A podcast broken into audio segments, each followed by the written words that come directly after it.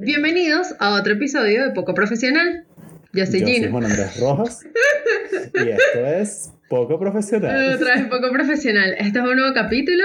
Bienvenidos. Yay. Hoy vamos a hablar de un tema que yo no tengo ni idea de este tema. ¿Ok? Este tema Yo sé está. un poquito. No, tú sabes más de lo que muestras. No te hagas el loco, no te hagas el loco. Muestro, es verdad, es No verdad. te hagas el loco. No, no, yo sé, yo sé que yo, yo sé, yo sé mucho más de lo que yo muestro, pero bueno, pero yo sé que en comparación a nuestros invitados es poquito. Nuestros invitados saben demasiado. De hecho, es la primera vez que tenemos dos invitados en el programa porque no podíamos hacer este episodio sin los dos. Tenían que, tenían que estar los dos, tenían que estar los dos, a juro. Sí, es, es verdad.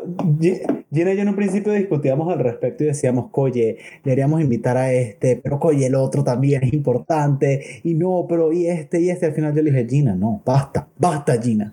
Hay que invitar a los dos y ya. ¿Listo? Tenemos que invitar a los dos. Ya, eso es todo. Nuestro- que las decisiones importantes siempre las tomo yo. es mentira. Eso no es verdad, eso no es verdad, pero para nada. Pa- pa- ¿Para qué les miento? Las tomo Gina. Exacto, Pero, obviamente. Yo soy la patrona. Lo dije el primer episodio, lo vuelvo a repetir hoy. A ver, nuestros invitados de hoy son César Alviar, un licenciado en computación que nos viene a hablar de el anime, y Estefano Grespán, que es estudiante de ingeniería química. Yo no sé en qué momento los dos se pusieron a estudiar si se la pasan viendo anime todo el día. Sí, como verán, el ver anime y ser ingeniero va como de la mano, ¿sabes? Es como, Eso no es verdad. sí, Eso no es verdad. interconectado. No es verdad. interconectado, No es sí, verdad. fuertemente unidos. Yo también soy ingeniero. Sí, sí. Incluso los que dicen que no. Ah, por favor. Bueno, eh, X, ignoren a Juan, ignoren a Juan. Vamos a... Ya empezamos. Aquí están nuestros invitados de hoy.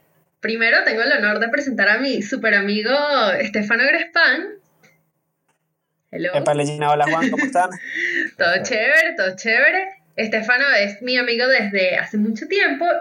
Mucho tiempo. Y él, yo sé que... chiquita, imagínense. Cuando yo era chiquita, cuando yo era chiquita, yo me acuerdo de Estefano. Y Estefano es un loquito por el tema de hoy, que es la cultura del anime. Él, él es un loquito de esto, o sea, él sabe demasiado. Da miedo, da miedo. Y nuestro segundo invitado también es un aficionado al anime a grandes escalas y es también nuestro invitado César Alviar, por favor, César, gracias. ¿Qué hubo? ¿Qué hubo? ¿Cómo estamos? Bueno, muy agradecido primero con la invitación, Gina, Juan. Y, y me encanta la presentación que hicieron, porque era, bueno, tenemos aquí un licenciado en computación, le gusta el anime, o sea, no podía haber más estereotipos. Súper estereotipo otaku máximo. Súper estereotipo Sí, sí, Aquí los estereotipos aplican. Estefano lo rompe un sí, poquito. no, no. Estefano lo rompe un poquito, pero yo hubiese dicho, Estefano es ingeniero de sistemas y ya. Ya, ya estaba. Listo. Verga. Ya, ya ni siquiera había No, pero la, la, la, profe- la, profesi- la profesión que me parece más complicada de todas. El- no, no, no. no. Bueno, hoy, Disculpa, pero hoy química no es tan específico, o sea, sencilla. mucho más en específico del anime. ¿Qué? Química no es para- tan sencilla. O sea, a mí me parece peor química, pero eso lo dejamos para otro momento, exactamente. Ok, Pero exacto, esos son temas para otro, para otro día. O sea, hoy, la, hoy, la, hoy digamos que nuestro programa, más allá del anime, va a abarcar un tema más importante que es, digamos, los orígenes del anime y, es, y lo que abarca ese mundo, que es el mundo del anime y por qué ha llamado tanto la atención y se ha globalizado a grandes escalas. Eh, vamos a empezar un poquito definiendo qué es el anime, aunque creo que es demasiado común saber qué es el anime, no es tan, no es un secreto, que el anime es la animación de procedencia japonesa. Animación de historias, eh, viene de la abreviación de animation y surge hace aproximadamente 100 años y ha sido una representación importante de la cultura japonesa. Prácticamente muchos de los aspectos, muchos de los aspectos de la cultura japonesa, de sus tradiciones, de sus valores, están reflejados en el anime. Es para todos los públicos, existe anime para todos los públicos y depende de, de eh, directamente, bueno, no todos los animes son manga y manga es anime, pero hay una estrecha relación entre ambas, ambas partes. Por si no saben, el manga ya tiene que ver con los cómics, las historietas, y tiene las historias prácticamente de, de lo que se trata en el anime. Prácticamente, como si fuese DC y Marvel con las películas. A ver, yo quiero que me empiecen Correcto. contando un poquito César. Juan también es un poco otaku. Él no lo quiere reconocer, pero obviamente él es un poco otaku. Yo quiero que me empiece contando. Es otaku y yo, yo veo un poco de todo, yo he visto anime, hay animes que son realmente interesantes, pero, pero bueno, sí, sí, eso es un tema para otro día, por favor, César. Sí es otaku, sí es otaku. Al final de este episodio van a ver que es otaku. A ver, quiero que me empiecen contando César, Estefano. Empezó, bueno, vamos a empezar con César. ¿Desde cuándo ves anime? ¿Por qué te gusta el anime? ¿Qué, es el- qué- qué- qué te- qué- ¿Por qué eres nuestro invitado poco profesional de hoy? ¿Cómo te introduces en este mundo? Exacto. Bueno, eh, oye, ca- capaz porque no tenía miedo. muchas personas. Pero bueno, oh my god. Oh my god. yo igual estoy feliz con la invitación, no hay problema. Con Ok. respecto a nada, el, el tema de, de hace cuánto lo veo, oye, pues yo creo que todos, al menos una gran cantidad de personas, incluso pueden ser los mismos oyentes que estén escuchando el podcast en este momento, hemos tenido una introducción con el anime, pues gracias a distintas cadenas televisivas o bloques de programación. Eh, muy probablemente todos aquí hayamos visto alguna vez eh, Dragon Ball, Naruto, Pokémon, porque eran series que pasaban en, Sí. en estos bloques que veíamos antes, junto a la programación occidental, pues la programación americana. O sea, que yo también soy Entonces, otaku. bueno, oh fue como... No esperaba, no esperaba esta información. No, bueno, Ay, yo no, yo no lo vi tanto, yo no vi tanto Pokémon y esas cosas, lo vi así casual, casual. A mí me gustaba más Hannah Sí, sí, Montana, eso pues. dicen todos. A mí me gustaba más Hannah Montana. No, pero es verdad. Comiquitas de Disney, comiquitas Sí. de Disney. Brandy se Las bigote y comiquitas de Disney. A ver, Bueno, no es Y este- público ya, o sea, a sí. ver, este, ¿tú qué tal? Cuando empezaste ver, en este mundo que mi oscuro. introducción.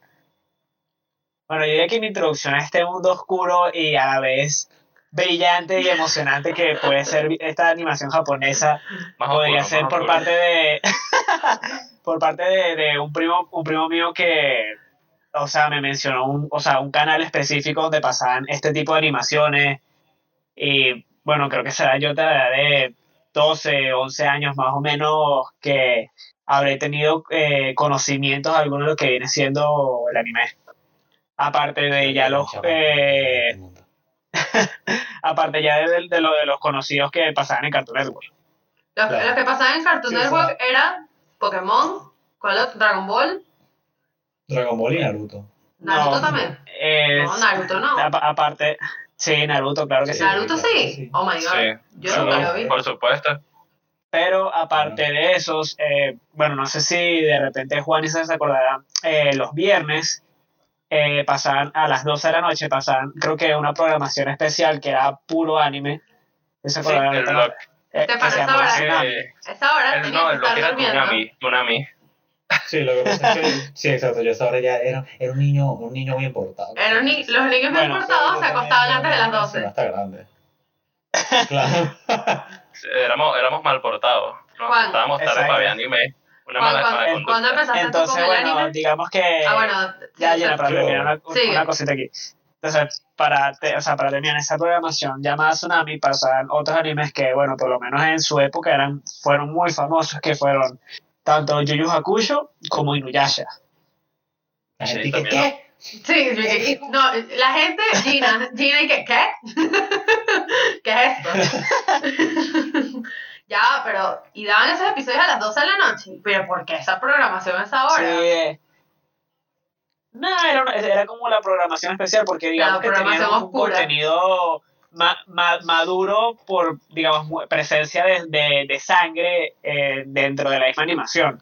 Eso no era algo que, digamos, que Ah, niños vi- vieran a esa edad. Claro, ya. Es lo que debería ver la gente normal.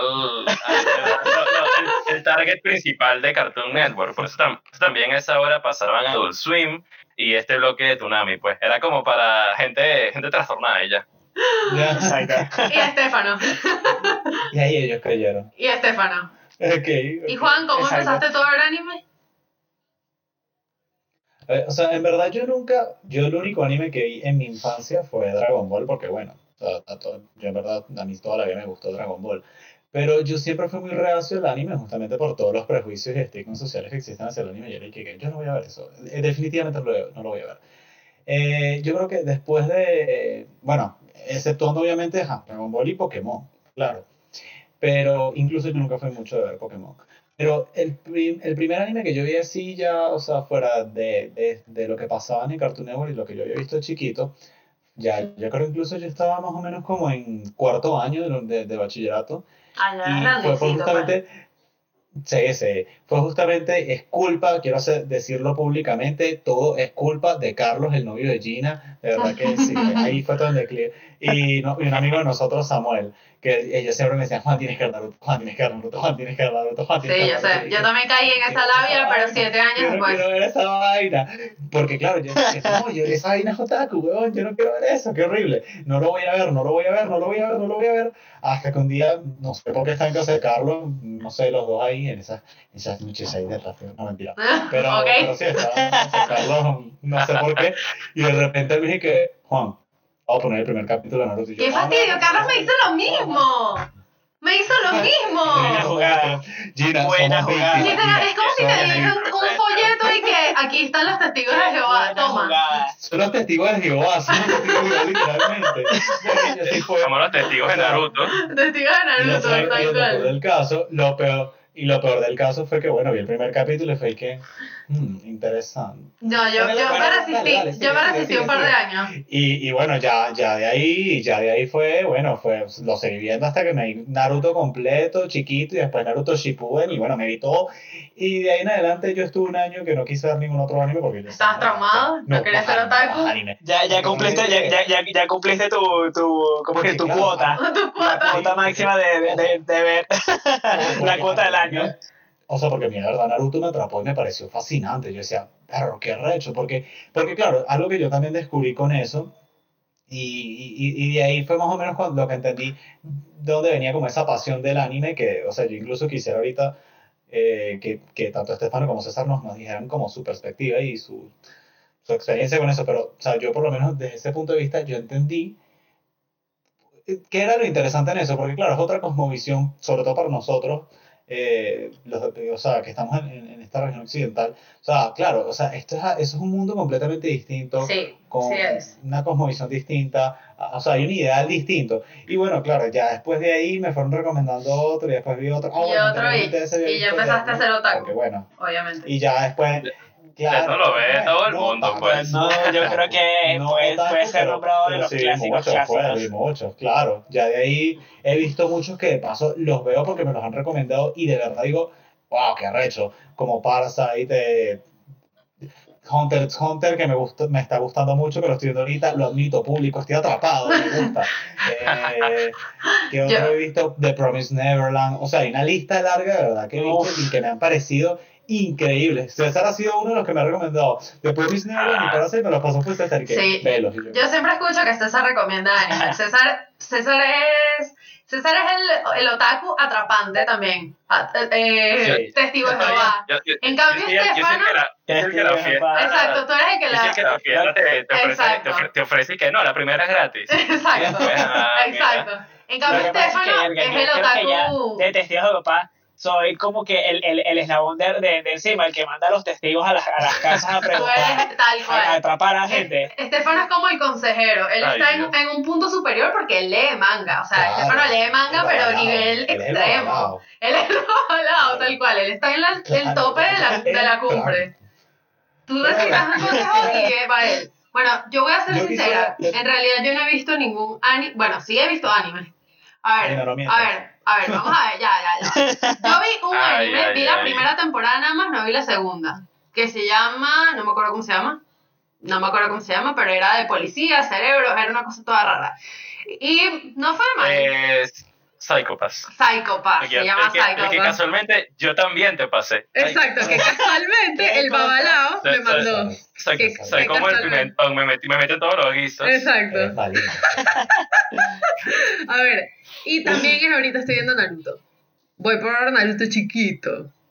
Porque bueno, eso, me, me- me- también ya, es horrible la presión psicológica de todos los otaku a mi alrededor.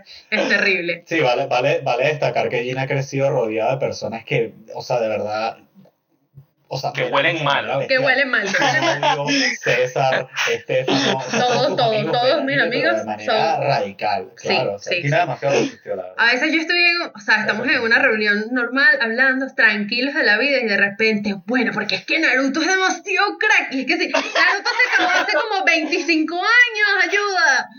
Es terrible, es terrible. O sea, tuve que, importa- lo estoy viendo, lo estoy viendo para no ser, para decir, yo vi Naruto, y yo no ando hablando en las fiestas de Naruto. Ya veremos qué, Qué pasa. mal, ya veremos qué Pero pasa. bueno. Nos veremos en, dentro Pero de un bueno. año cuando lo termine de ver, porque esa broma es larguísima. Sí, yo quisiera Ah, Vale, también escuchar como esa perspectiva de, de César y, y de, y de Estefano, porque ustedes yo creo que tienen, bueno, de- definitivamente tienen mucha más experiencia y más conocimiento en este tema, y en verdad yo quisiera saber qué creen ustedes que es lo que llama tanto la atención y de paso, qué, qué es lo que ha permitido al anime globalizarse de una manera tan, tan eficaz, porque realmente o sea, se ha globalizado de una manera demasiado eficaz en estos últimos 20 años. Stefano, ¿quieres Sí, eh, Ah, sí, bueno, y puedo empezar yo. perfecto. A ver, digamos que la manera en la, que- en la que se ha globalizado el anime en estos, digamos, últimos 20 años, se ha ido más que todo al interés de, de parte de, de, de lo que viene siendo esta región eh, occidental,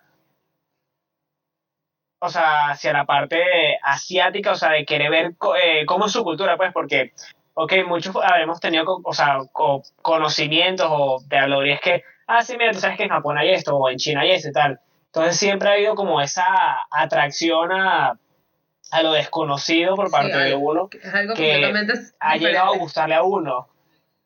Exacto, entonces, claro. claro, también te pones a ver, tú comparas la animación japonesa con la americana, son estilos totalmente diferentes. O sea, digamos, el cartoon, que es como se llama la, la animación americana, es totalmente diferente a como viene siendo la animación japonesa. O sea, y bueno, en lo que respecta a mis gustos, o sea, hasta a veces considero que la animación japonesa es más eh, pulcra, o sea, en el sentido de que es más limpia la de cuando se trabaja ciertos escenarios que la animación americana. O sea, ¿tú crees que influye también eh, la manera en que ellos eh, relatan sus historias? Porque yo por lo menos he observado que su hilo narrativo es completamente distinto al de nosotros. Por supuesto, siempre todos tienen como los mismos paradigmas que son entran incluso desde que Gina y yo lo hablamos el otro día, dentro del estudio de Joseph Campbell, pero hoy, o sea, el viaje del héroe. Pero de igual forma yo creo que el, el anime, incluso sus protagonistas, tienen distintos arquetipos, o sea, y que son unos arquetipos muy marcados y, y que yo creo que, que llam- que llaman demasiado y que gustan demasiado. Y también, También- influencia demasiado, ¿no? Hay otra cosa que me llama la Sí, atención del anime. O sea, Hay otra cosa que me llama la atención del anime, que es que a diferencia de la animación americana, no es tan comercial, o sea, sí es comercial a su manera, pero no es tan comercial como las series americanas. Por ejemplo, las series americanas este, te van vendiendo por capítulos. La idea es que tú veas un capítulo, te enganches con la serie y, puedes ver capítulos al azar sin sabiendo cómo es la historia, entendiendo cómo funcionan los personajes. En cambio, en el anime te muestran capítulos, pero la historia sigue en todos, eh, o sea, en todos ellos. Tú tienes que ver toda la serie para poder entender realmente qué es lo que está pasando si quieres profundizar en la historia.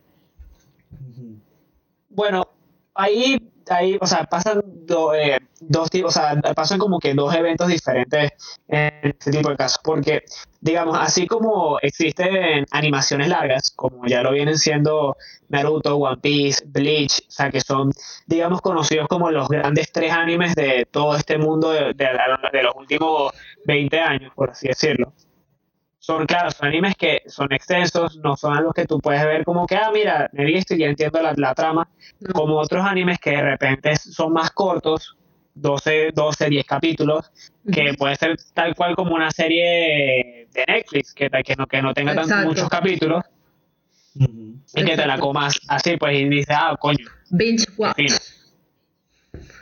A ver, a ver, César, cuéntanos un Eh. poquito tu experiencia, a ver. Pues con respecto a lo que estaban hablando, sí es interesante el tema al menos de, de la animación americana en ese sentido, ya que, bueno, evidentemente al menos aquí en América, se tiene el estigma de que la animación es algo que es para niños. Es algo que es Mm, para Interesante. capaz no tanto para niños, esa, esa idea se ha cambiado en, los últimos en el último tiempo, ya que han habido más anim- animaciones para adultos, como por ejemplo, no sé, Bojack Horseman, que es Ah, animación y 100% para adultos. Pero siempre ha habido este estigma que la animación es para niños, por eso siempre ha estado este, el hilo narrativo es inexistente en la mayoría de los casos. Eh, siempre son series episódicas Ujú. en las que tú simplemente estás fastidiado, prendes la televisión y te ves un capítulo sin saber siquiera de qué trata la- lo que estás viendo. Y vas a entender lo que pasa, porque los capítulos es... Se, se desarrolla en una No sola tiene- situación. Exacto, no, no necesita Claro. de un contexto, de un backstory anterior. Esto eh, en el anime es algo muy extraño, pues ahí incluso en las series cortas de 12 capítulos, 11 capítulos, esas series tienen un hilo narrativo con un inicio, desarrollo y final. Que si, por Sí. ejemplo, tú te ves el capítulo 8 de repente, tú no vas a entender lo que está pasando, porque tienes que verte el 1, el 2, el 3 y así sucesivamente. Claro, claro.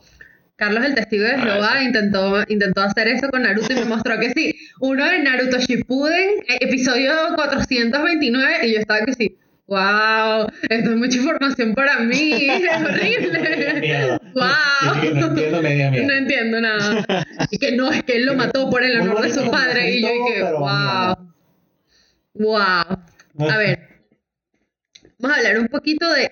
¿Ustedes creen que la el anime ha tenido un impacto en la cultura occidental que ahora las series se están haciendo siguiendo un poco ese patrón? Uy, sí, totalmente. Sí, totalmente. Total, total, totalmente. A ver, ¿en qué, cómo- O sea, en qué porque- aspectos?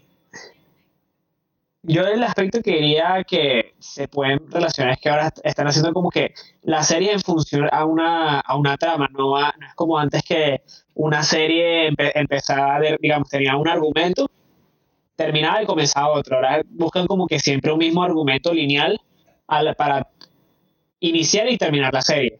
Ok. Sí, Y yo- yo considero... ¿Qué Juan? No, por favor, escucha, te escuchamos, César. Bueno, no, eh, para apoyar un poco la idea de Estefano, eh, yo considero también que la animación actual ha tomado bastante, al menos de la animación japonesa, eh, al menos en el sentido de lo que decía, del hilo narrativo. Antes había demasiadas series episódicas. Ahora, aunque siguen habiendo series episódicas, eh, aunque no lo parezca, y si las personas se fijan bien, los verdaderos fans de las series, al menos de la de animación actual, pueden saber que hay un hilo narrativo detrás. Eh, pueden ver referencias a otros capítulos, pueden ver que los personajes están creciendo, están cambiando dependiendo de los hechos anteriores. Y, por ejemplo, esto viene comenzando, esto no es nuevo, esto lleva ya una cantidad de años considerable. Por Bueno, ejemplo, yo quería, por ejemplo, ah, dar el ejemplo de Avatar, ¿no? sí, sí, Avatar es un ejemplo copiar total. El, el- los tipos de historia, incluso la animación, ¿no? Sí, Porque, digamos, Avatar, entre lo que viene siendo, que es propiamente una animación americana, buscó como que esa similitud a la animación eh, asiática para relatar su historia. Y los temas, y el tema es un poquito parecido también. El tema, o sea, Claro, yo pensé que hasta ahorita, hasta este momento, yo pensaba que Avatar era un tipo de anime, pero en verdad no lo es. Muchas personas lo creen, exacto. Yo creo que justamente eso es lo que buscaban. Pero tam- es que el- la historia es muy parecida. La, histo- la historia es muy parecida a los estereotipos de anime, específicamente. eh, eh, la, forma, la forma de contarte la historia en Avatar es una, una forma, es un- una narración Una que perfectamente en mente puede estar en una cadena japonesa, pues por así decirlo. Claro. Exactamente. Pero realmente, Ahora, ah, sí. Juan, sí, Ajá. Eh, hoy nos estamos interrumpiendo, Gina. ¿Qué Sí. pasa? Estamos no sé, no sé, no sé, no sé, tranquila, tú, tú tranquila. Es que el tema es interesante, todos queremos Sí, hablar. sí, en verdad sí, en verdad sí. O sea, ¿ustedes creen que realmente, o sea, qué tanto consideran que, que el anime representa la cultura oriental? Porque decimos que representa la cultura oriental, pero ¿qué tanto realmente la representa en- con respecto a las características de sus personajes, a sus cosmovisiones? O sea, ¿qué tanto se representa eso? Porque yo creo que muchas veces representan su cultura antigua, la historia de los samuráis, la historia de las artes marciales, pero ¿qué tanto representa su cultura actual?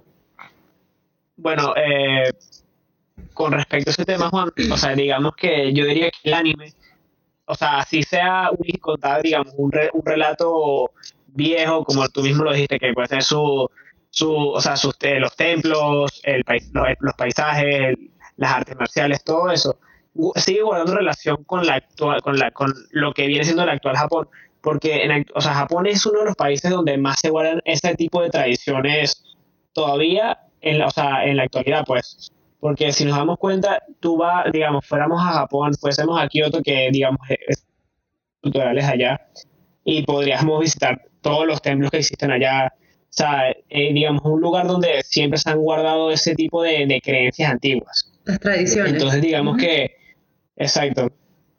Entonces, digamos que ese tipo de, de ejemplares que se nos quiere presentar en, en el, en el anime, o sea, esos ideales o, o creencias, siguen estando presentes todavía en el Japón actual. Ok, ok, ok.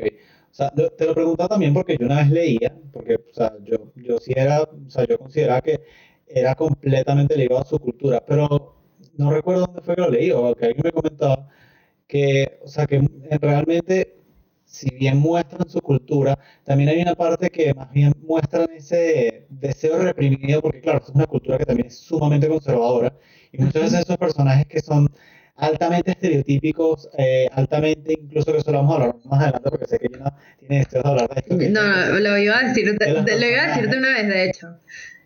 Bueno, o sea, y justamente, y todo eso, o sea, que me decían como, mira, ellos tienen muchas personas de Japón, sobre todo de la, de la, de nuevas generaciones, tienen esa, digamos, esos deseos, esos anhelos, eh, esa manera de verlo, pero su cultura no está ligada a eso. Exactamente, Juan. De hecho, eh, muchas veces en estos animes se ve, por así decirlo, la parte bonita. Tú ves un anime, por ejemplo, un Slice of Life, un recuento de la vida. Están unos chamos en un colegio, le están pasando súper bien, el chamo se quiere declarar una chama, todo es bonito, no sé, trama genérica. Trama El genérica. caso es que todo Todas las películas de pues. Netflix. Todo- Todas las películas de Netflix. todas las películas. Ne- Netflix en realidad es anime, para que vean. ¿Viste? El, el caso es que eh, después de tener en cuenta todo esto, uno puede llegar a pensar, oye, qué, qué bonito es Japón, qué bonita es la sociedad japonesa, todos, todos se llevan bien. Y esto no podría estar más equivocado. Eh, la, verdadera, la verdad de la sociedad japonesa es algo completamente distinto. Eh, allá hay muchos temas de, de dejan por de, dejan por de lado a alguien que por ejemplo es muy distinto a ellos eh, se va se sale del protocolo Siempre eh, son ya muy que bueno machistas también, ¿no? Sí, son súper machistas. Japón es un país hiper machista. Y Claro. también las cosas como Moe, pues el Moe es, por así decirlo, algo muy cuchi, como lo diríamos aquí. Ok. Eh, no, o sea, aquí tú ves un... Tú, tú puedes ver un anime y, y tú ves una niñita toda feliz, contenta, diciendo, ¡ay, qué bonito todo! Y es- en Japón no existe eso, pues. En Japón eh, tú, ves, tú, tú ves un otaku en un, en un anime y en Japón, o sea, tú piensas, coño, qué arrecho, el bicho hace cosplay y eh, en Japón se, todo el mundo hará cosplay y broma. Y no, en Japón un bicho un haciendo cosplay y le va a decir que asco este pana. Claro, pero también, también así como está ese tipo de animes que muestran como que esa realidad que ellos quieren mostrar o, o que quieren mostrar, mostrarle a- al público, también existen animes que nos muestran otra realidad que viene siendo eventos más fuertes que hasta hoy en día yo considero que es uno de los animes con mejor producción y, y, y y animación hasta los momentos que, o sea, su- no me sé el nombre en japonés porque no es bien jodido, pero su Pero tú eres, tú otaku, tú Yolai eres Reiki. otaku y no sabes japonés. Yo no entiendo. Yo no entiendo qué pasa contigo, Estefano. Your Lie in April. Tu mentira en abril. Casualmente estamos a marzo, ¿quién lo diría? Para verlo ahorita en abril. Ok, lo que, lo que, la parte que, bueno, sí, sí, Estefano. Y bueno, o sea, es un un anime que nos presenta la realidad de un chico que, digamos, eh, tuvo presencia de bullying, eh, vivió X momento inoportuno, pero ¿qué pasa? El, eh, el chamo era un músico, era un excelente violinista, pero por todo este caso de bullying, eh, vainas que le pasaron en la vida, dejó de tocar violín. ¿Y qué pasó? Conoció a una chama que era una pianista súper excelente. Mm, ya sé cuál es este anime. Ya me lo han comentado de- en, en mi catequesis de, de todos los días. Y bueno, con, con la ayuda de la chama, le ayuda a recuperar su confianza para tocar. Y voy a dejar mi explicación hasta aquí porque para los que se lo quieran ver, no quiero hacer spoiler. Ok, muy bien. Ven, Ok. ellos tienen- Miren, yo quiero destacar algo. La gente del anime y los- las personas que La gente del tienen anime. la facilidad de venderte una sinopsis fantástica y después dije, pero yo no te voy a decir más nada para que lo sigas viendo. Son testigos de Jehová, de verdad. Sí, sí. Conoce al Señor. Conoce al Señor. Hay que meterlos en la secta. Tienen que Hay que entrar. meterle, hay que meterle. Algo que me llamó mucho la atención de, de lo de que le están diciendo que representa la cultura japonesa es la parte, obviamente a mí me llamó la atención esto porque bueno, soy yo, es la parte del machismo. Es muy fuerte. Y la relevancia de la mujer en la cultura japonesa. Es un tema muy, muy polémico porque culturalmente las mujeres en Japón no tienen, bueno, obviamente actualmente, ac- en la actualidad ha cambiado esto, pero históricamente las mujeres siempre tienen un rol pasivo, un rol de que acata las normas, un rol de que no toman iniciativa propia, un rol de que son sumisas.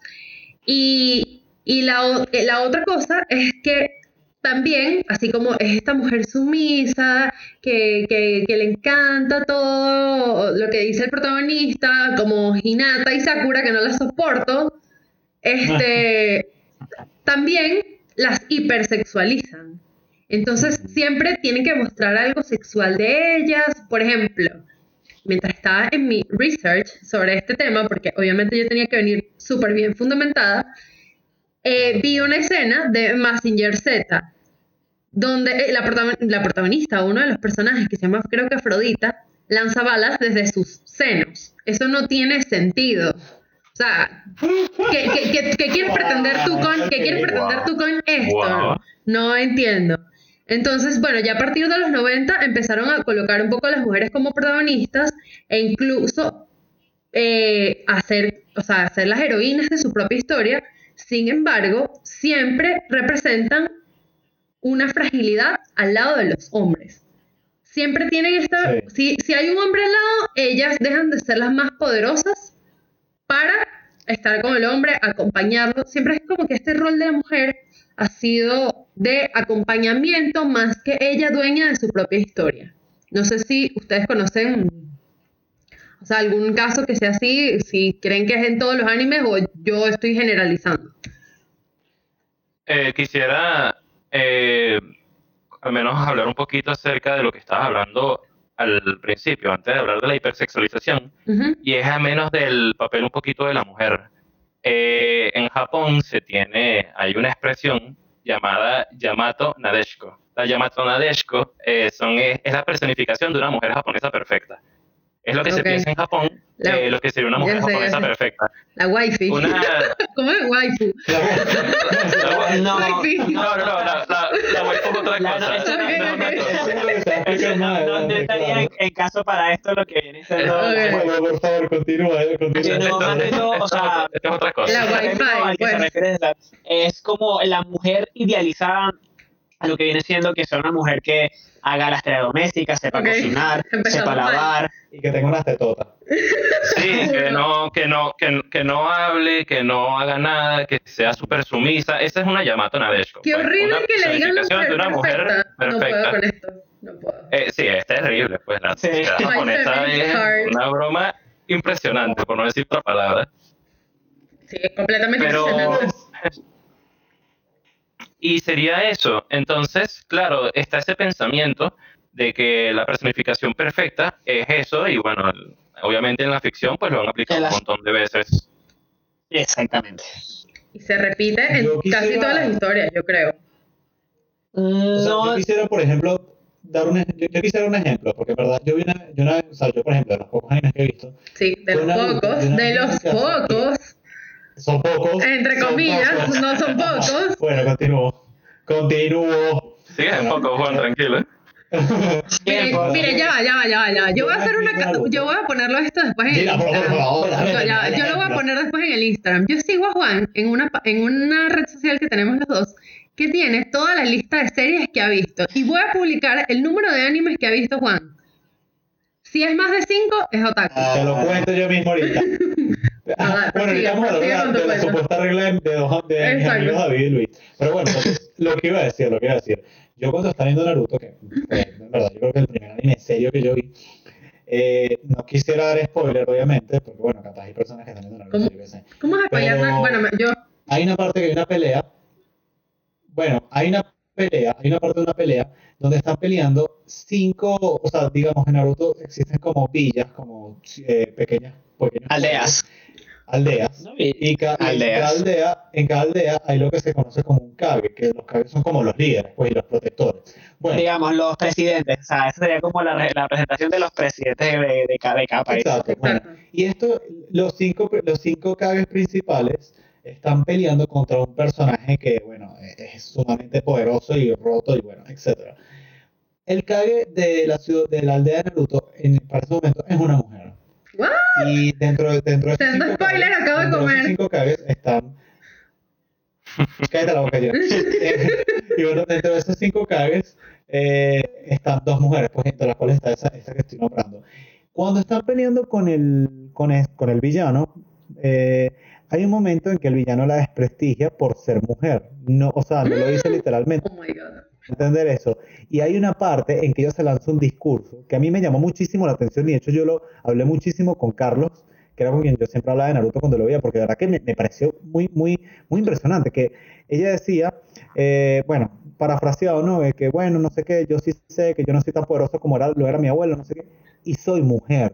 Y dice soy mujer literalmente como que si dijera, marico, sí, soy discapacitada, pues, o sea, literalmente dice soy, soy mujer, pero no una mujer débil. Y, y realmente a mí eso me pareció tan curioso porque dije, wow, o sea, que como que si realmente ser mujer representara ser algo menos. Inferior, ser inferior. algo- A mí eso me llamó muchísimo la atención, incluso muchísimo más que la hipersexualización de las mujeres, porque claro, después de eso yo entendí también eh, lo que está dentro del, de- del colectivo japonés, porque después de todo eso es lo que eso está completamente inherente a la cultura japonesa.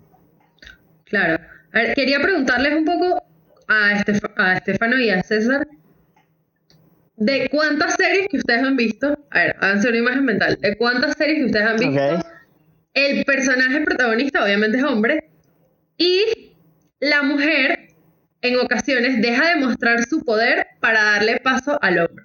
En el único anime que he visto, como dije, bueno, el segundo anime que estoy viendo, en, Naruto, pasa demasiado que está Naruto, está Sasuke, y viene, o sea, tiene una pelea Sakura, que es el personaje mujer protagonista, que tiene una pelea, o sea, la tiene ahí en las manos, la tiene ya a punto y dice, ah, no, háganlo ustedes. Es como, amiga, tú también puedes, hazlo tú. Pero no, no lo va a hacer, te lo prometo que no lo va a hacer. ¿Cuántas series Bueno, Gina, o sea- siguen este, estereotipo? no son muchas las que bueno, o sea, misma, mi- propiamente en Naruto hay escenas, muchas de ellas, de- eh, la verdad, que dan relevancia a Sakura. Es que sin ella no sé, o sea, digamos, no hubiesen ocurrido una cantidad de sucesos Bueno, que, que, han ocurri- que ocurrieron en el mundo de Naruto. Ok. Entonces no Qué se bueno. puede llamar como que es un estereotipo, porque, claro, pero digamos, digamos que ese estereotipo se fue rompiendo de aquí a los últimos 20 años de animación. Porque, claro, en animaciones más viejas, sí, digamos que pueden representar ese tipo de estereotipo eh, hacia la mujer, pues, que, digamos, puede ser una mujer que esté rotísima en poderes, pero simplemente quiera dar como que su espacio o dar protagonismo al, al protagonismo hombre, pues. Ok. Pero Injusto, de aquí, pero de aquí a los últimos 20 años sí hemos visto una, un gran cambio en, en- en- por parte de, esa área, porque bueno, si nos damos cuenta, ahorita en, en el gran mundo de- del, del anime y del manga, ahorita hay muchos, muchos, pero muchos animes o mangas en el que el, prota- la- el protagonista mismo no es un hombre, es una mujer. Bueno, de Promise Neverland, por ejemplo, sí. The Promised Neverland, eh, incluso a mediados, como en el 2009-10, creo que salió, fue Zuliter, que la protagonista es una mujer también. una, una mujer también.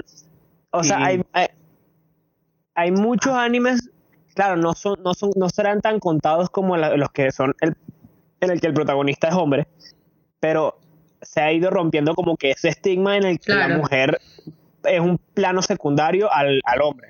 Claro, también yo me imagino que eso va muy ligado primero a, a este El mundo progreso, que exacto. viviendo y también que yo, no, y que yo también imagino que los japoneses eh, y las casas de dibujo, valga la redundancia, de Japón, eh, dirán, o sea, se darán cuenta que ya su público base y su público meta no solamente son japoneses, sino tienes todo, un- todo un planeta con, con- que tiene un, un pensamiento distinto al tuyo y también yo creo que eso afectará un poco, ¿no? Claro, se tienen que Bueno, ir aquí- ajustando.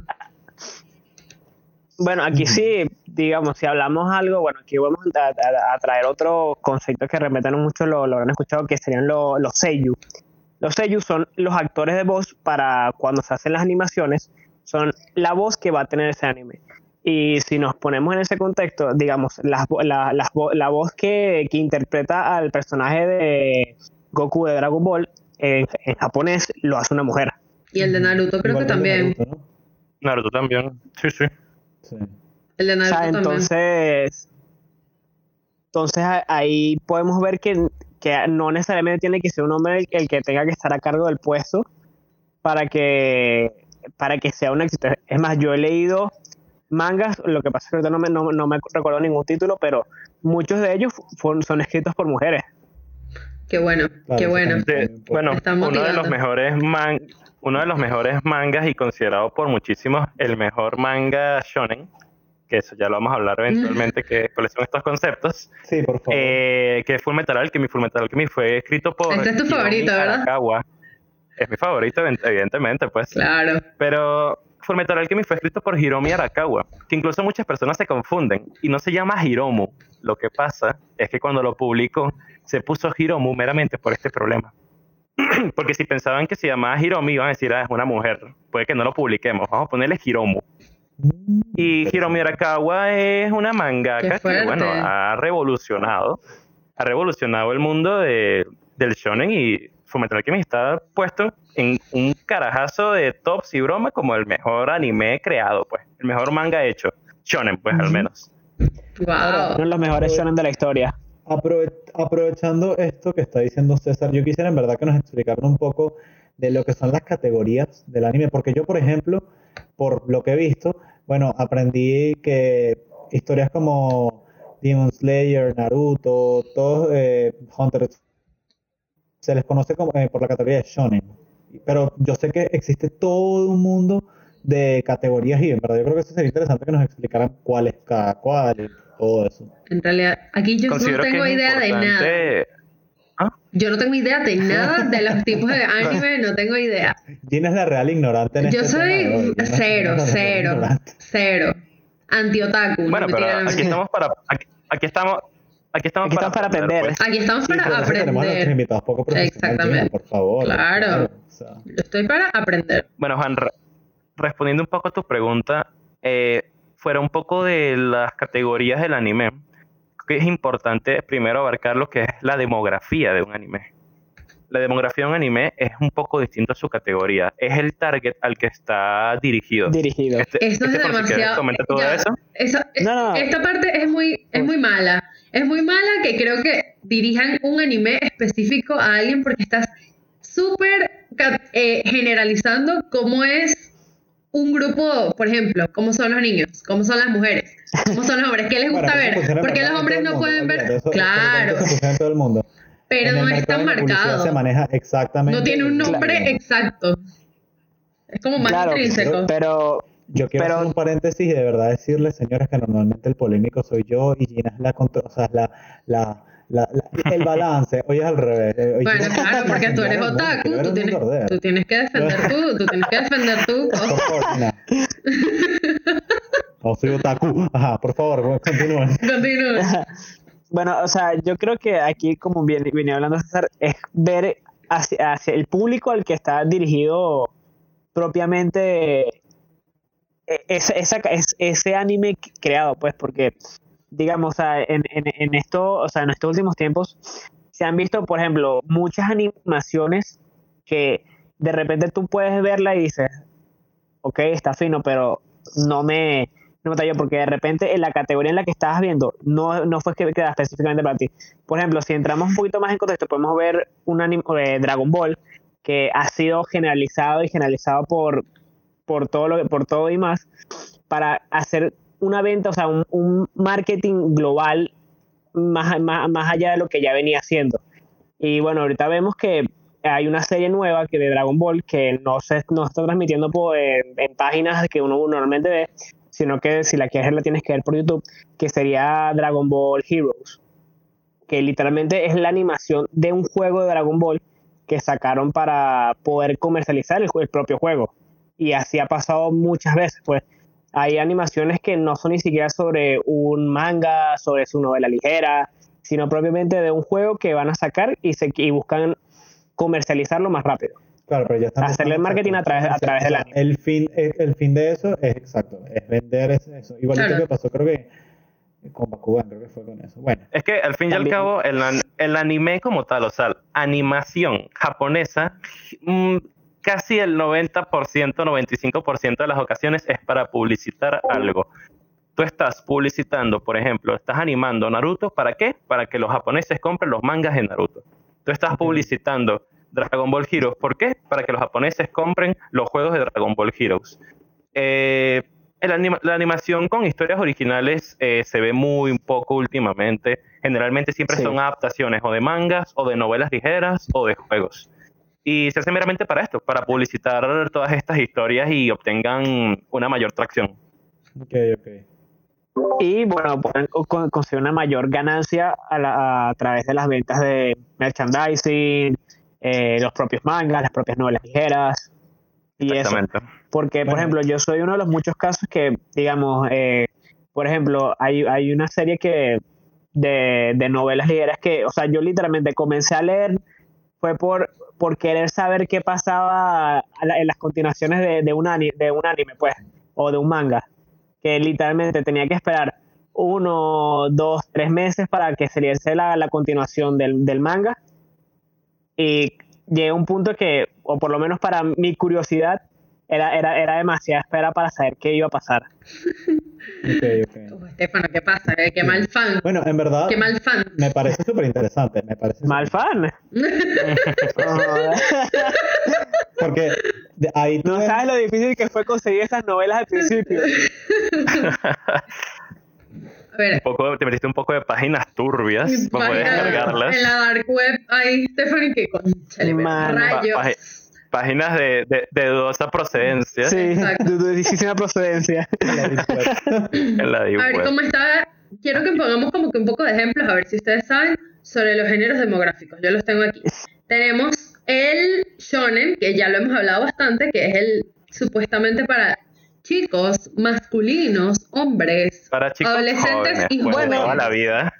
jóvenes Bueno, adultos. eso es Sí, pero también es relativo porque también puedes ver en ese tipo de anime procedencias también de, mujer, de mujeres. Obvio, claro, claro. Pero es que ahí está donde la- las categorías es un poco absurdo, porque yo puedo ver Naruto, que es de la categoría shonen y soy mujer. O sea, no dice absolutamente Eh, nada. No, no, claro, pero no, no, yo me refiero a que dentro de esa misma categoría, digamos, no solamente eh, en los shonen el protagonista tiene que ser hombre, también puede ser mujer. Ah, exacto, exacto. No, es, Sí, es la- simplemente el target, pues. Eh, eh, es, no, no, no, no, yo diría más que todo es, en la que esa categoría representa son animes de batalla o que tengan un- una intensidad de conflicto mayor de, de, agravios. Lo que pasa es que- por ejemplo, a ver, Bueno, este, ¿qué, qué anime hay así? Eh, bueno, propiamente Hunter x Hunter, One Piece. Eh, Ay, la, del- la del tipo calvo, ¿cómo se llama? eh, One Punch Man. Eso One Punch también, ¿no? Man. Sí. Attack on Titan también entraría Attack on Titan, entra en shonen, de hecho, pero yo creo que eso es un- más un seinen que otra cosa, la verdad. Pero bueno, entra en shonen, entra en Eh, shonen. entra en shonen, o sea, esa- es yo creo que otra otra discusión que no Sí. entraría aquí. Sí, eso A ver. vamos a dejarlo para otro día. Ya va. Pero quería, ahora, quería comentar otra- una sí, cosa sí, sí, rapidito. sí. Ah, Ajá, eh, la cosa con los shonen es que eh, hay un término también que se utiliza dentro de la animación que es el neketsu.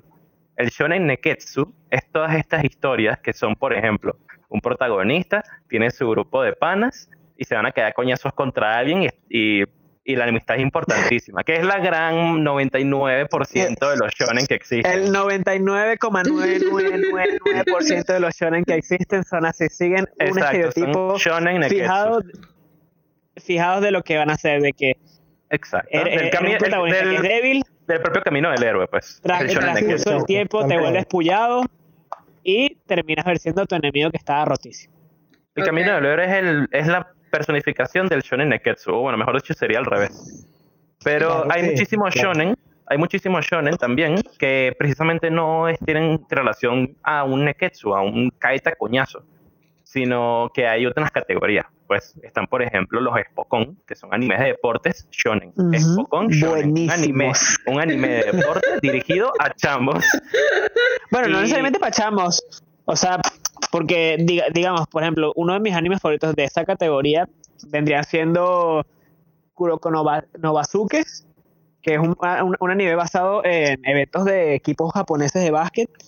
Y Ah, con razón. la, trama me pareció vale. increíble. Sí, sí.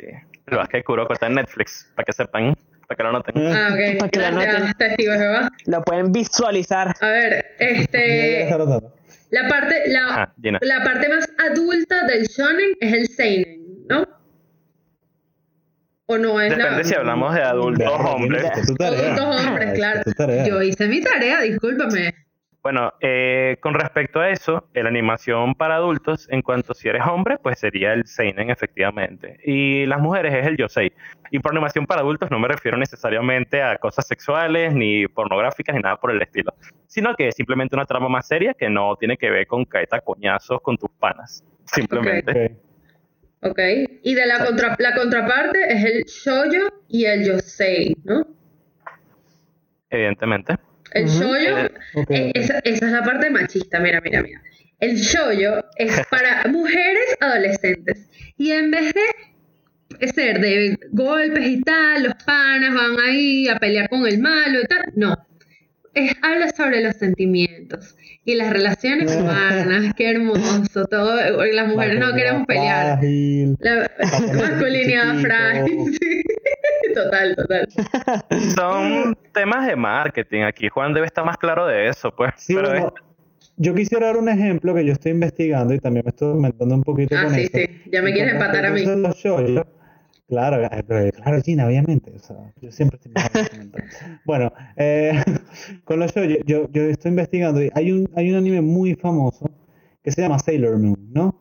Y en un principio supuestamente se iba a hacer un show, o sea, fue lanzado con la categoría de shoujo, pero se le vendió, o sea, supuestamente es categoría shoujo, pero esconde una trama eh, shonen, más bien, y de hecho eso buscó eh, diversificar un poco esos ti- sus públicos, es decir, personas que vieran shou- eh, shoujo se interesaran por el sho- por el shonen y personas que vieran shonen obviamente se interesaran por, por, por el shoujo. Y en verdad eso me, eso me pareció una estrategia bastante interesante. Eso está Es que, claro, porque digamos, la, la estrategia que como, como, o sea, como digo que yo, que se pensó vender Sailor Moon fue eso, pues, digamos, presentar unas eh, cinco heroínas, si no, si no me equivoco, que son, y vender como que ellas son, digamos, un grupo de adolescentes viviendo su vida normal, que sería esa parte de shoujo, Ujú. pero ¿qué pasa? Hay un malvado a- hay un malvado que lo que busca es como que destruir esa paz en la que ellas viven. Entonces, claro, ellas a través de eso eh, consiguen unos poderes y tienen como, digamos, sus batallas al- a, los estilo shonen. Ok. Entonces, por eso como que tiene ese doble título de shoujo y shonen. Ok. Sí, son. Va, va variando. Yo creo que sería algo así como un shoujo neketsu, por decir que no hay una fusión rara ahí que existe. Pues. Lo pero- acaba de decir Juan, vale, sí, pero tú no prestas atención. Sí, ok, No, no. pero bueno, a ver, Gina, déjame hacer mis chistes, vale. No, yo, me aprendí, yo, yo- yo me aprendí el nombre después de leerlo como 40 veces. Esos japos escriben horrible. Pero bueno, eh, sí, de eso, la diversificación de los géneros y la demografía se ha visto mucho. Hay otro anime bastante famoso, eh, fuera de que no es Sailor Moon, y también hizo esto, y es Sakura Card Captor. Sakura sí lo Captor vi, es un anime de una niña. Yo también, a mí me encanta Sakura Card Captor. Y otaku. Yo no me acuerdo, yo no me acuerdo. Ese lo vi en Cartoon Network. Nah, Sí. sí, eso lo pasaban por Tsunami también, o por Cartoon, Sí. No, no, no. No, yo, a las 12 de la noche ese- ya no estaba despierta. Yo, yo, yo, yo creo que Gina nos está engañando aquí. No, Ay, veía. las 12. Ella quiere que ustedes piensen que no lo veía. yo a las 12 de la noche no estaba despierta. Tengo No, no, fuertes no. creencias al respecto. El caso es que nada, esta niñita tam- eh, también, lo misma vaina, consigue sus poderes y pelea contra malos. Y es eso, se ha diversificado en los últimos años. Lo que pasa es que estamos hablando también eh, de animes viejísimos, pero a ver, Sakura Card Captor es del 97, por ahí, 98 más o menos. Sí, son animes. Sí. Claro, ya. Y ya, incluso en, en esas épocas de los 90, con todos los problemas que había, ya incluso estaban empezando a revolucionar toda esta idea de, de empezar a, a no enfocarse tanto en una demografía, sino empezar a unir las demografías. Claro. Yo quisiera, aprovechando esta parte que ya en verdad hemos hablado bastante sobre, sobre las categorías, eh, hablar un Bueno. poco sobre también, porque también yo creo que, o sea, algo que ha, ha hecho que, que el anime se gane también muchi, o sea, mu- mucha mala fama, es, digamos, ese mundo oscuro y de Ay, no. esa parte sexual del anime. Uy. eh, que, que incluso hasta tiene sus titulaciones, como son el hentai y el, y el furry, furro. Como no, pero ese, furry, ese decir. creo que no es tan, no es tan japonés, ¿verdad? El furry. Creo que, Mira, creo. creo que el, el furry es más americanizado. Es americanizado. amer- exacto, es más americanizado. Lo que pasa es que, eh, claro, el japonés también ha traído como que esas ideas y las ha integrado en su. en, Esa, en ese tipo esa de es la- animación. la- esa es la mala influencia de, la- de, la- de los japoneses, aquí, la mala. La mala, Pero, exacto. ok, bueno, si, habla- si habláramos de, de ese tema, primero habría que saber qué, qué- o sea, de qué procedencia viene la palabra hentai. O sea, y la palabra hentai lo que significa es perver- pervertido, en pocas palabras. Y bueno, es eso, pues ese tipo de animación que tiene un alto contenido sexual propiamente en su emisión. Pero, digamos, aquí eh, dentro de ese tipo de, de anime hentai, podemos dividirlo como en otra categoría que vendría siendo el echi. El echi ya vendría siendo como, digamos, el mismo, le- el mismo an- an- an- eh, anime hentai, pero con un contenido menor al del hentai propio. Creo que es más, es más como de insinuar, ¿verdad? Ese ya es como Sí, el, más de que sí, el ecchi, muestran un poquito, pero no, te dejan a la imaginación. Exacto. El ecchi es el Exacto. microondas, básicamente. para calentar. Sirve meramente para calentar el hentai, bueno, ya para lo que vayas a hacer, pues, O sea, directamente. Es ya, ya, ya un poco. ah, Sí. sí, pero es normal, que supongo yo, digo yo, que es normal que dentro de un mundo tan amplio como es el anime y la importancia que tiene en Japón, este, estos temas también tienen que salir. Si hay, hay, No, anime de, evidentemente. hay animes de Y más en comida. un mundo que es hay, mayormente de hombres, pues. hay un anime de comida. Obviamente tiene que haber uno para público un poco cachondo, obviamente. No, y esto también tiene que ver meramente con la represión sexual que viven los japoneses, pues. Esos, Claro. carajos, esos carajos literal están súper reprimidos sexualmente y los bichos dicen, van a una tienda y dicen, mira, llame para el cuartico de atrás. ¿En serio? ¿Ya va? atrás, ¿Qué? ¿Qué, desgra- estoy- desgracia? Allá- digamos, eh, las tiendas de manga o sea, autorizadas y tal, y claro, eh, tú no puedes, eh, de- digamos, en un sitio donde tú vendes, de las, pues, los puestos donde se vende manga, tú no puedes vender el contenido más 18 propiamente, tener, o sea, tenerlo visible. O sea, tienes que tener como un apartado especial, o, o así se muestra mu- en, en muchos, digamos, mangas o propiamente en animes, que siempre son como documentales, una pues. puerta trasera de, de la tienda, pues. Claro, es la parte más oscura, por así decirlo.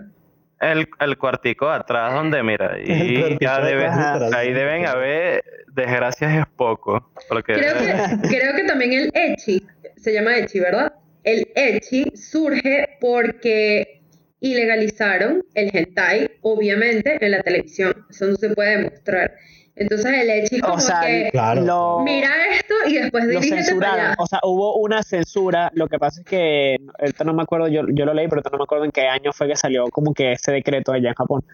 Que las televisoras no podían eh, montar como que una, o sea, esa cantidad de animes sexualizados, o sea, que tuviesen alto contenido eh, por- eh, pornográfico en emisión, entonces tuvieron que llegar, llevarlo a una censura que fue llamado Echi. Ok.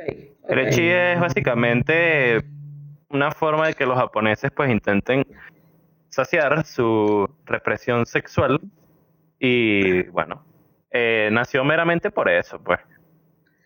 Hay algo que me llama también la atención del anime, que me llama demasiado la atención y creo que también por eso es tan, no tabú, sino que es tan castigado el anime y a las personas no les gusta reconocer que, que ven anime, que es la parte del cosplay. ¿Ok? Ok.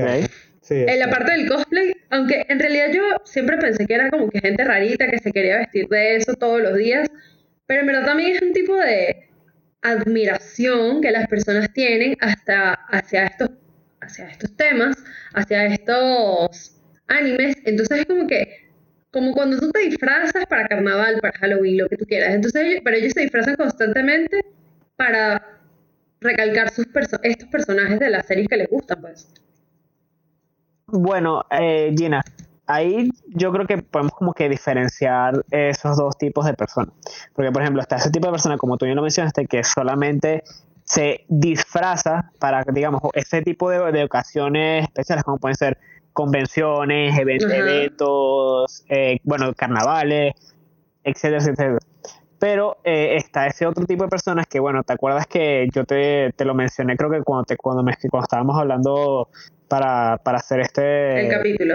Uy, eso, eso yo lo leí, eso Que- es terrible. que, que era lo Sí. del Chuniboy, que en, Ah, el traducido, que es la enfer- el Chunibyo, que es la enfermedad de octavo grado. Que más que nada, eh, es, o sea, es esa como conducta que agarra una, un preadolescente de, digamos, de esa, af- de esa, de esa afición de, de, meramente. de- de que vio de repente un, un, un anime, digamos, de fantasía o, un, o XY y o sea, considera que él también puede tener esos poderes, entonces Wow. comienza a vestirse de una manera específica, como el personaje que se imagina en su cabeza, eh, comienza a decir eh, lo- como los encantamientos que tiene, o sea, comienza a actuar de una Oh manera que, que, que Cringe, cambia... Los fans de Harry Potter, los, horrible. los fans de Harry Potter también hacen eso un poquito, pero bueno, eso es otro tema. Gina, cállate, eso no es Eso es, cierto. otro, eso es tema, eso es tema de otro día, eso es tema de otro día. Gina, no. En verdad, J.K. Rowling era otaku. No, J.K. Rowling otaku. Pero lo que dice Estefano, yo también estoy, ese me, me llamó la atención mucho, Junibyo, que son, muchas personas incluso lo consideran una enfermedad mental, o sea, ya no- esto es algo muy serio. Es un Claro, porque no, prácticamente. es un solo un caso que, que se ve, son millones de casos lo que uno puede ver y, y, bueno, es más, claro, lo que pasa es que de repente en nuestra, o sea, en nuestra generación no se vivió tanto, pero hay muchos casos, en, eh, bueno, que yo, yo he presenciado en el que hay muchos carajitos que todo, todo- teniendo la edad que teníamos nosotros en segundo año o primer año, que actúan como si no viviesen en este, en este, en este plano, pues, sino que vivieran en un, en un mundo de fantasía. Sí, exacto, ya escapan de su realidad, en cierta forma. Y la otra parte de las personas del cosplay que me habías comentado, Nada, sí, esas personas que, Son más que lo, casuales, que lo pues. hacen por diversión propia. Por diversión, les por llama la atención o van, o van a una convención y bueno, es su hobby, pues. algo que me... Porque, por digamos, hobby, no necesariamente para tu- de sufrir esta enfermedad de octavo grado que ellos llaman, tienes que ser a juro un puberto. También hay personas que la sufren después de grande. Claro, de grande, exacto. un- una Wow. situación heavy. A ver, también ya, el cosplay, ya- lo que llama la atención, que no, nunca lo había visto, bueno, cosplay viene de costume y play. También sirve de un tipo de publicidad, incluso para los animes. Claro. Si tú ves a muchas personas vestidas de una cierta manera, animes, te llama la atención. Claro, es por eso que en, en las convenciones grandes allá en Japón, cuando se van a presentar nuevos proyectos o nuevos animes, las, eh, digamos, se contratan a actrices o modelos para que se vistan de una manera determinada, o un modelo también masculino, se viste de una manera determinada para hacer marketing a esa nueva eh, obra que se está publicando. Oye, ah, pero viste, no, no solamente de, otakus así chimbos no se bañan, ¿viste? Estamos hablando de otra cosa, estamos hablando de otro No, nivel. A ver, queríamos tema cerrar un poquito Japón este es tema. lo- es, es loquito. Es, es, un, es un mundo completamente diferente. Yo quería cerrar un poquito y que cada uno, incluyendo a Juan, el otaku, que Ay, me den sus recomendaciones de un anime. Un anime para las personas que quieran ver Y anime. Gina, y Gina Otaku, Gina Otaku, yo creo que Sí, yo lo estoy escuchando para verlos después. Yo lo estoy escuchando para verlos después. Eh, Por favor. A ver, empezamos, Ya. vamos con César primero. Perro, Sí, por favor. Invitados, por favor. A ver, lo que te salga del corazón. Mm, Full Metal Mira, Alchemist. le voy a robar la, yo le voy a robar la idea a Estefano. Eh, voy, a, voy a recomendar Your Lie in April porque es una historia es una historia con, con su inicio, desarrollo y final y me parece una historia perfecta. Es, em, tiene, tiene, es emocional, eh, puedes súper sentirte empatizado por todos los personajes, eh, tiene un finalazo, es corta, dura como 24 capítulos, si no mal recuerdo. Y, Sí. Creo que sí. y es una historia hecha y derecha. Eh, Es una historia que tú, por ejemplo, puedes ver ya sea en una cadena de animación o incluso con actores reales y vas a sentir que no, no se siente para nada japonesa, para nada. Es una buena introducción tú- para, el, para el Es anime. interesante, ok. Eso, Sí. eso- Es que, no, yo, yo no voy a... No, claro, yo no voy a, yo no voy a venir para acá a recomendar animes súper japoneses que dicen un chiste y solo entienden las personas que hayan visto 40.000 animes en su vida. No. La idea, la idea es recomendar cosas pues que pueda ver cualquier persona Es un testigo del anime. que, que haya visto un animes en su testigo- vida o que directamente no haya visto. Ok, ok, me gustó. Ok. Y- Podría este- recomendar A eso. ver, dime. ¿Y Estefano? Eh, Estefano. Eh, a ver, el mío, o sea, el que te va a recomendar de repente es un poquito más reciente, pero, o sea, es comedia y fantasía, eh, o sea, de lo, o sea, es de uno de los, me- de los mejores que yo he visto y sigo el, anime, el manga y es muy gracioso, sobre todo por las expresiones que, que, ha- que hace el personaje principal, que no es ni siquiera un, un ser humano, es un slime. Mentira, es un slime. Lol. What? Es un slime. El- entonces, anime se llama el anime se llama así Tensei Shitara Slime Data En Está español, meme, está en meme, o sea, español. ya está meme. En español ¿Cómo? te lo busco ahorita porque no me lo Pero sé ya, repite el nombre, disculpa. Tensei Shitara Slime Data Ken Con buscar en, con buscar en Ah. Google, con, bu- con buscar en Google anime slime lo consiguen fácil. Ok, ah, obvio, obviamente. Creo que ese tema no es muy común. Gracias en Google. A ver, ¿y Juan, cuál me recomiendas? Ajá, Juan, echa una recomendación ahí, pues. Bueno, eh, la verdad yo que yo creo que un buen anime, o sea, que es imposible que a las personas no les guste, eh, es Attack on Titan, Shingeki no Kyojin, porque, bueno, yo recuerdo que Qué cuando me lo mainstream una de mis amigas que pasó, yo creo, yo creo que hay que, tengo que aclarar esto porque esto es algo importante. Uno de mis amigos más otaku en la vida es una mujer, quiero que sepan, es una mujer, mi amiga Mariana. Y Mariana estuvo por mucho tiempo, Juan, tienes que ver Attack on Titan, Juan, Testigo de Jehová también. Titan". Y yo justamente estaba, sí, sí, y yo estaba justamente en esa etapa que acababa de terminar de Naruto y yo decía como que ya no quiero ver más otro anime, basta, basta, basta. Y Nada, hasta que igualito que Carlos, un día yo estaba en casa de Mariana con ella y ella me dijo que, ven, te voy a poner el primer capítulo de... de, de ¡Qué horrible! De verdad, Ay. no hagan eso, no lo hagan, por Oh favor. shit, here we go again. Ok, darling. Bueno, y de verdad que me lo puso y bueno, o sea, te lo juro, a mí me lo puso y no fue nada de lo que yo esperaba. Fue algo que a mí me impactó. Y bueno, actualmente está saliendo el- el- la última temporada y yo, fan creyente, de verdad que me la estoy viendo con todo el placer del mundo porque realmente es impresionante. O sea, yo creo que es una de las historias, ni siquiera en anime, en general, porque yo veo de todo. Y en historias, yo creo que es una de las historias con mayor plot, con character development, tan, o sea, súper profundo. O sea, yo creo que realmente es, es un anime que vale la pena que cualquier persona lo vea porque es muy gráfico, es muy fuerte. Incluso hay personas que creen, o sea, que hablan que es gore porque hay escenas muy gráficas con respecto a sangre.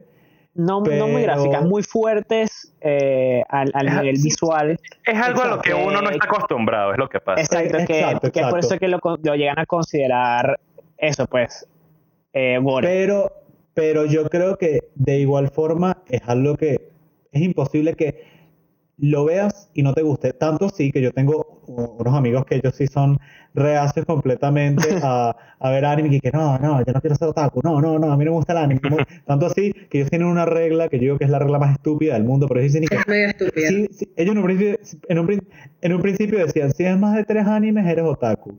Ya después que pasaron los tres animes, entonces lo pasaron a ocho animes. Entonces, Y ahí la van a ir uno ocho, subiendo ahí. cuatro, el otro seis. No, no, yo, yo, yo, yo no, yo no, yo no. Sí, sí.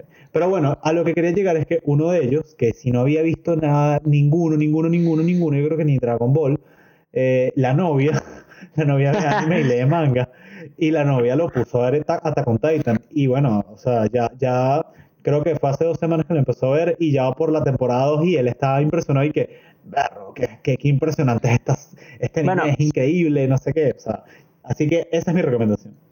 Yo, ah, yo creo que algo, ah, eh, otra recomendación que te daría, pero esta recomendación es para que te lo veas de día y no te lo veas en la madrugada porque vas a morir de hambre si lo ves en la noche. Que vendría siendo Food Wars, La de comida. la de comida. Pero ahí qué hacen, cocinan Oh, rico este y ya. Es que sí, Masterchef de anime. Vételo, ve a una vaina así. Eh, Es literalmente Masterchef mas- anime. Es Masterchef en ya listo, lo voy esteroides. a ver. Ok, Es ok. Masterchef en esteroides. Lo voy a ver entonces porque yo soy una vieja del cafetal que ve Masterchef España de manera religiosa. Ya. Exactamente. Pero yo creo que un, un, un, o sea, un punto en el que podemos finalizar también sería que ahorita en esto, digamos, en esto, en este último año de cuarentena, la población que ha comenzado a ver anime o ha comenzado a, a, com- a tener gustos por esta cultura japonesa, o sea, ha ido creciendo porque desde o sea, compañeros que no, no hayan visto ni, ni Naruto ni nada de eso, tengo amigos que ya se han visto una como 30 animes a lo largo de esta cuarentena. Tengo miedo de caer en este mismo Todo loco. Entonces, fue un pues- plan de los chinos, todo fue un plan de los chinos, los odio. La cosa es que uno, uno, uno también, uno dice anime, uno dice anime también muchas veces diciendo, bueno, ajá, existe que existen las series animadas, las películas y el anime. El anime es simplemente una forma de expresión más artística, pues es animación, pero de otro lado. Tiene sus estigmas, tiene sus estereotipos, pero termina siendo animación al fin y al cabo. Y es una, una forma de poder visualizar y presenciar una obra con un estilo distinto, pero es una obra al fin y al cabo, pues. Está interesante, me gusta esto como conclusión. En Es, es realidad, una buena conclusión. en realidad creo que no tengo más nada que decir. Me gustó, solo digo que no se cierren este tema. Yo no dije mi recomendación de mis dos animes que he visto, por cierto. Mi recomendación es que vean Psycho Pass porque me- a mí me gustó full y la protagonista es una mujer. Es demasiado bueno. Y la protagonista, sí, de la hecho. protagonista es una mujer. Sí, bueno, Sí. el hombre. Y, eh, madre protagonista. Ella, ella es buena, sí, el hombre como que medio lo apaga un poquito porque su, su, el hombre es un poquito Sasuke, así como que todo serio y tal, la broma, apaga un poquito, pero ella, ella, ella merece mi recomendación, merece mi recomendación. Así que bueno, Total. Y el, y el otro, ¿viste que es Hardo? no, Naruto. Ese es el otro. No, que los Ese es el otro. que he visto. Exacto, los únicos animes que he visto, pues. Sí, ya en un año volvemos a tener esta conversación a ver si cambié mi, mi perspectiva. Año, ¿Por qué no lo ponemos Perfecto. para unos cuantos meses más allá? No, no, cuidado, Ay, cuidado. retando, Doble ojo están pelado. retando. Miren, miren, Ya, Doble ojo saben, pelado. char- el tiempo vuela y, Char- y- char- y- y- y- charla una anime, no parte puede ver dos. Cuatro animes. Vamos a ver en un año cómo va todo. Bueno, queríamos, queríamos cerrar este capítulo dándole las gracias a, a César y Estefano. De verdad nos encantó tenerlos a los dos. Eh, Ah, sí, placer. su- No, de- gracias a ustedes por invitarnos. Muchas gracias por la invitación, Gina. Juan, Sí, de verdad, muchas gracias. Qué bueno. Cuando De verdad que fueron unos invitados increíbles. Muy fundamentados, muy fundamentados. Muy fundamentados completamente. Coño, para algo tenía que, que servirle Para- mal todos estos Ah, años. viste, Sí, viste.